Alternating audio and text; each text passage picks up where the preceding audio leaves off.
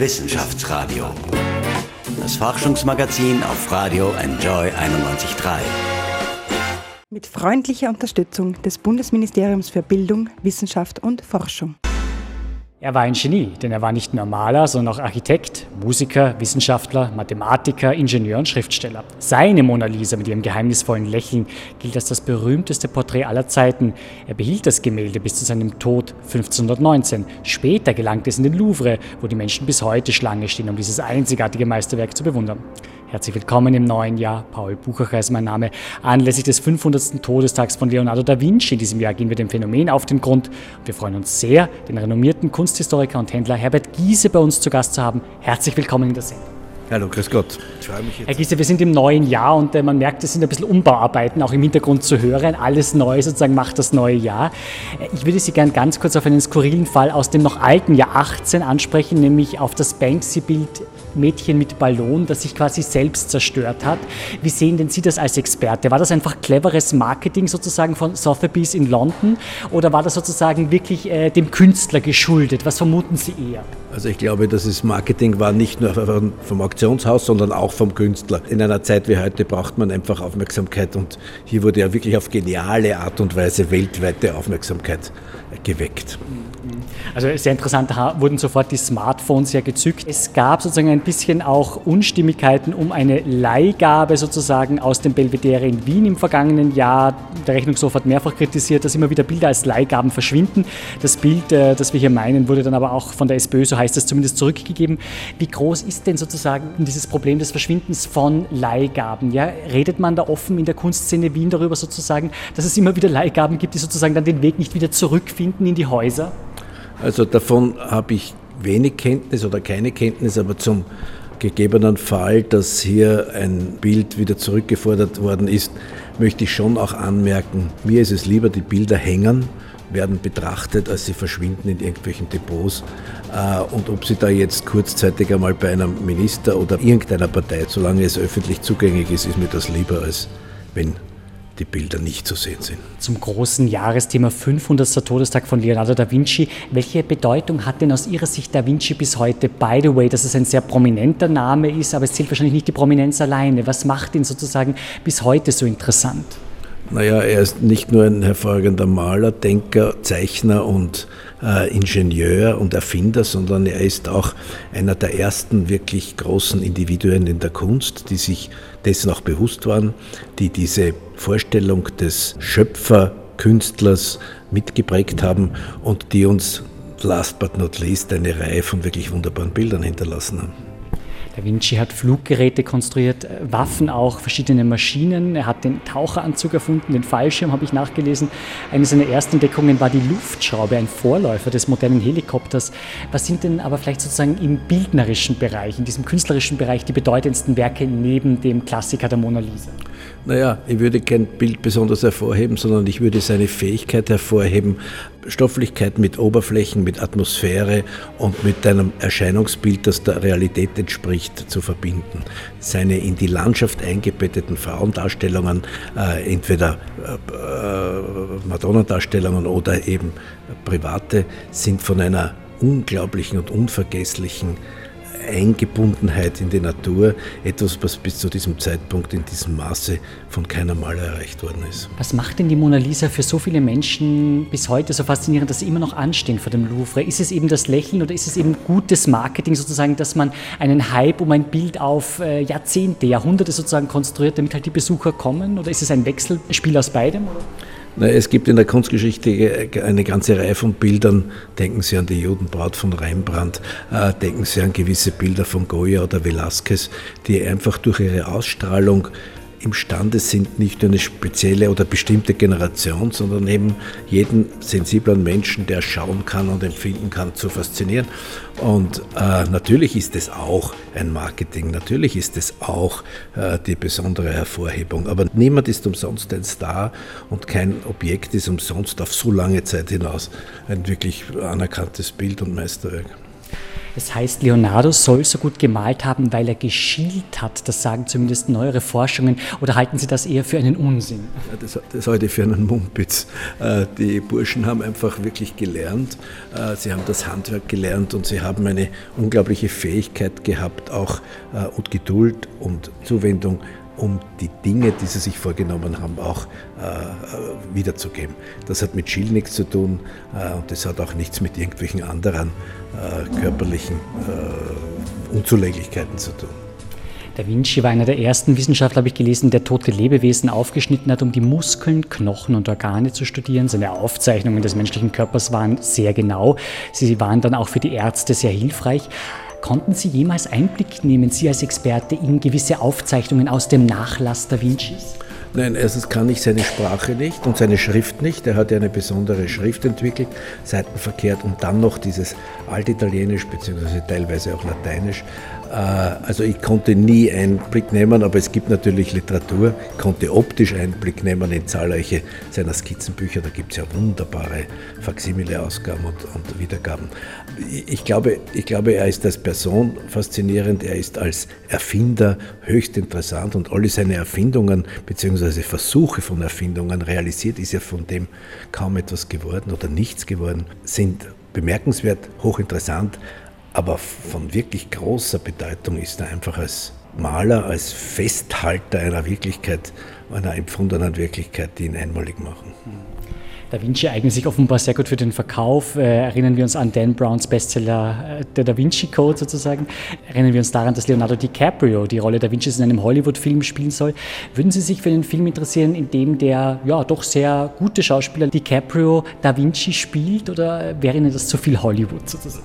Ich mag Künstlerfilme grundsätzlich nicht. Okay. Äh, ist Ihnen das sozusagen zu, äh, dem Künstler zu wenig äh, geschuldet? Ist das sozusagen zu wenig nahe am Leben dran? Kann das immer nur sozusagen ein Zerrbild sein? Oder?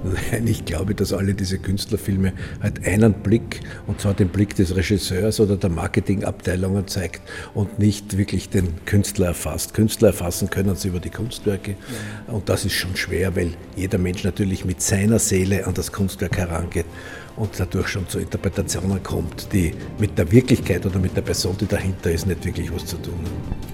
Und gleich meldet sich mein Kollege Michel Mehlen, macht sich daran, den Da Vinci-Code vielleicht zu knacken. Er ist dabei aber nicht allein. Nein, also eigentlich geht es darum, die Rätseltour, die es im Kunsthistorischen Museum Wien gibt, zu absolvieren. Sind wir sehr gespannt. Wissenschaftsradio, das Forschungsmagazin der FH Wien der WKW. Max, Hanna und Joni sind die Forscher-WG, gestaltet von Michelle Mehle.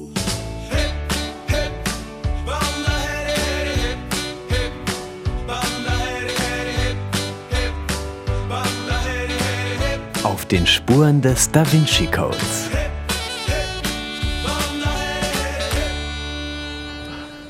Hi Leute, sorry für die Verspätung. Hallo Max. Hi. Wie immer zu spät, wie immer zu spät. Aber was dir, dann bleiben wir nicht noch länger in dem Museum, weil vier, fünf Stunden bleibe ich da schon wieder nicht drinnen, gell, mit dir, Hanna. Mann, aber Joni, du hast es mir versprochen. Er hat dir versprochen, dass wir vier Stunden im Museum bleiben. Das Museum macht in einer halben Stunde zu. Wir gehen einfach rein und danach gehen wir auf einen Glühwein, okay? Ja, passt. Ne, wenigstens etwas. Aber wehe, das dauert länger, gell? Na komm, geh mal.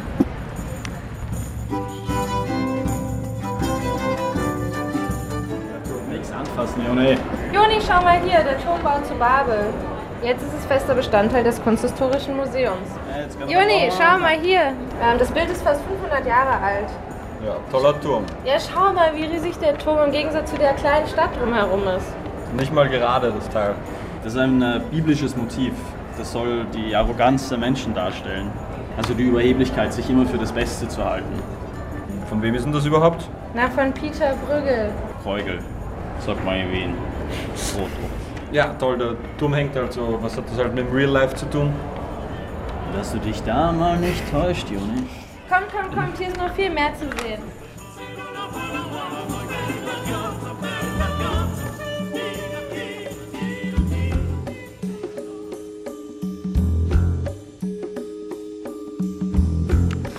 Jungs, wo sind wir? Irgendwie seltsam hier. Das ist so komisch. Der Ausgang war gerade noch da, da drüben, oder? Ma! In einer halben Stunde sind wir schon da. Geht nichts weiter. Und das Museum macht auch gleich zu. Ja, scheiße, da gehst du jetzt auf jeden Fall nicht raus. Aber was ist das denn? Das ist die Sphinx, Alter. Ja, seine Sphinx. Joni hat völlig recht. Schau mal hin. Was liegt denn da für Zettel? Schau, das ist ein. Mach mal auf. So. Schon schwer, ein Kuvert aufzumachen. Ne? So. Das sind so Hinweise. Okay, verschiedene Karten. Apollo. Na, Eine Der Anweisung. Tempel, der Tempel der Sphinx. Diesmal vor was draufstelle. Amulette aus dem römischen Reich ziehen die Wände um euch herum. Sie haben verborgene magische Bedeutungen. Alter Joni, kannst du dein Handy bitte auf lautlos drehen? Nein, das ist nicht meins. Psst, seid doch mal still. Ich höre irgendwas. Meine Gratulation. Ihr seid schon recht weit gekommen. Aber wenn ihr hier jemals rauskommen wollt, dann müsst ihr mir jetzt ganz genau zuhören. Wissenschaftsradio. Forschung einfach erklärt. Präsentiert von der Fachhochschule Wien der WKW auf Radio Enjoy 91.3. Meine Gratulation. Ihr seid schon recht weit gekommen. Aber wenn ihr hier jemals rauskommen wollt, dann müsst ihr mir jetzt ganz genau zuhören. Hallo? Alter, was ist das jetzt? Hä, wo sind wir hier? Ganz ehrlich, ich verstehe gerade gar nichts. Sollen wir jetzt gehen, bitte? Jetzt kriegen wir noch irgendwelche depperten Anweisungen von einem Lautsprecher. Psst, warte mal kurz. Was hat er denn eigentlich gesagt? Hört genau zu. Ihr erblickt das Licht, wenn eure Augen fast geschlossen sind. Vielleicht, das ist, das irgendeine Also das römische sind hier alles Bernstein.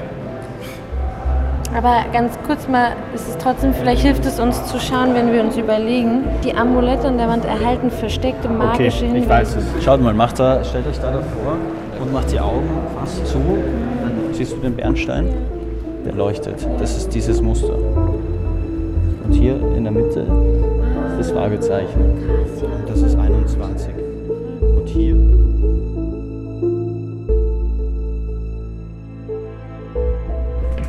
Jetzt kommt, wir gehen jetzt einfach durch. Nichts wie raus hier. Mist, hier gehen zwei Gänge weg. Rechts oder links? Da, nach links. Warte, ich versuche mich zu erinnern. Er hat Links, irgendwas links, von kommt. Folge den Kinderspielen gesagt, oder? Nein. Warte, schaut mal da. Nee, warte jetzt. Geh mal nach links, kommt. Geh mal. Warum bist du dir da jetzt so sicher, Joni? Ja, schaut mal, ich, das, das ist Bild, das, das schaut eher so aus wie das vom Prügel. Mit dem Typen vom Turm vorher. Bruegel oder was? Hey, Achso, warte mal, Joni ja, hat aber das- recht. Das sind die Kinderspiele von Bruegel. Das ist eh voll berühmt. Los, nichts wie zu der Tür vorn.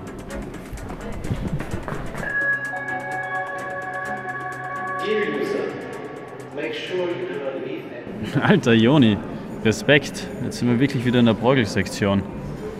Schau, und da vorne ist der Ausgang. Hallo, hallo, seid ihr die drei Mystery Hunters? Die Was? Was? Äh, entschuldigt bitte, ihr habt kein Ticket? Oh je. Äh, Wir haben nämlich im Kunsthistorischen Museum neuerdings eine Mystery Hunt. Das ist eine Rätselrallye durch die Antikensammlung des Kunsthistorischen Museums, aber da kommt man ohne Ticket normalerweise gar nicht rein. Ach so, dann waren Sie das, der uns die Anweisungen über den Lautsprecher gegeben hat, oder? Genau, ich habe über die Kamera gesehen, dass ihr noch bei einem Rätsel feststeckt. Und das Museum schließt gleich. Deswegen habe ich euch einen Tipp gegeben. Oh Mann, und ich dachte schon, Sie sind das lila Phantom. Nein, nein, ich bin gar kein Phantom. Ich bin Christoph und ich leite die Mystery Hunt hier. So eine verrückte Geschichte. Sehr witzig, dass Sie uns da so einen Tipp gegeben haben. Aber ohne den Joni hätten wir es auch nicht geschafft, gell? Bestimmt. Du hast das echt. Wo ist denn der Joni jetzt? Na schau da vorne. Beim Bild Turmbau zu Babel. Ah, der Turmbau zu Babel. Joni, kommst du? Ja, chill mal, ich schaue mir gerade noch das Bild an. Überheblichkeit, gell? Davon haben wir vorher geredet, um das geht's hier auch. Guilty as charged. Ja.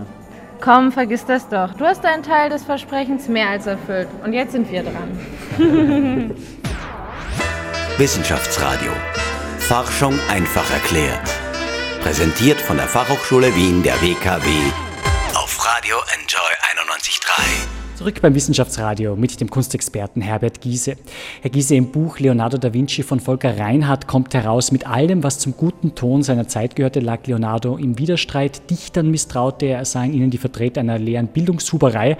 Aufgrund seiner unehelichen Geburt war ihm keine höhere Bildung zuteil geworden. Daraus resultierte, wenn man so will, ein Minderwertigkeitskomplex, schreibt zumindest Volker Reinhardt. Die hoch angesehenen Alchemisten verachtete er. Sein größtes Anliegen war die Erfassung der Kräfte der Natur nach wissenschaftlichem Maßstab. Und äh, auch der Aspekt der Homosexualität spielt im Vergleich zu den gesellschaftlichen Konflikten eine eher untergeordnete Rolle, schreibt Reinhard da. Wie sehen Sie denn dieses offenbar sehr komplexe Wirken und Leben Da Vincis? Das ist im Rahmen eines solchen Interviews natürlich sehr schwierig. Was, was wesentlich ist, ist für mich die Eigenschaft eines wirklich Großen, dass er mit seiner Zeit und mit den Menschen, die ihn umgeben, mit den Gedankengebäuden, die ihn umgeben, mehr als kritisch umgeht. Äh, wir leben ja sonst alle in gemachten oder in Versuch vergleichsweise gemachten Nestern und ein Mann wie Leonardo, überhaupt wie jeder Große, muss in Frage stellen. Und das sind das, was er getan hat, wie er reagiert hat, wie er, wie er auf, seine, auf die Umwelt reagiert hat, ist ein Zeichen dieses Infragestellens. Was fasziniert denn Sie als Kunstexperte am meisten, wenn Sie ein Da Vinci-Gemälde betrachten können, ein Originalgemälde? Was fasziniert Sie bis heute am meisten? Äh, Sie, der wirklich vieles gesehen hat, was sozusagen ist immer noch für Sie erstaunlich, immer noch für Sie eine Wiederentdeckung? Ja, also ich würde nicht Wiederentdeckung sagen, sondern es ist jedes Mal die Fähigkeit des Bildes, mich anzurühren. Was leider nicht immer passiert, denn wir sind auch nie immer gleich äh, äh, offen und zugänglich für die, für die äh, Empfindungen, die man, die man Kunst gegenüber haben kann. Aber bei großen Kunstwerken, und da ist natürlich Leonardo äh, mit einzuschließen, ist es die Fähigkeit, angerührt zu werden. Auf einer Ebene, die über den Kopf hinaus, hinterm Kopf, irgendwo zwischen Herz und Bauch angesiedelt ist. Und das ist ja auch die große Faszination, die von Kunst ausgeht. Wir sind hier bei Kunsthandel Giese und Schweig an der Akademiestraße im ersten Bezirk in Wien. Beschäftigt Sie heuer auch der 500. Todestag von Leonardo da Vinci etwas schwerpunktmäßig? Gibt es da Überlegungen, etwas zu machen, sozusagen am Jubiläum etwas zu machen? Also das ist schon Mangel jetzt an Material nicht möglich, aber was man immer machen kann als Kunsthändler und als Kunstfreund ist, die Leute begeistern für Kunst. Wenn schon kein Leonardo herumhängt, kann ich nur allen empfehlen, ins Kunsthistorische Museum zu gehen und sich den etwas jüngeren Bruegel anzuschauen. Eine Ausstellung wie diese wird es in Österreich, wird es wahrscheinlich auf der ganzen Welt in dieser Form nicht mehr geben. Und es ist eine Möglichkeit, quasi ersatzweise, weil uns Leonardo in dieser Form ja nicht zur Verfügung steht, auch wenn es dieses Leonardo-Projekt geben wird, der Kunst seine Referenz zu erweisen. Welche Projekte stehen denn 2019 jetzt bei Ihnen an, Herr Giese? Woran arbeiten Sie? Sozusagen, welche Schwerpunkte wollen Sie setzen? Ja, wir sind Händler, die sich der österreichischen Kunst des 19. und 20. Jahrhunderts äh, verschrieben haben, der Pflege dieser Kunst. Äh, wir, wir machen Ausstellungen, wir beteiligen uns an den Messen in Wien und in Salzburg und wir sind äh, und das ist die größte Aktualität, immer hinter besonderen Objekten her, äh, sowohl im Ankauf als auch in der Vermittlung. Das ist das, was uns beschäftigt.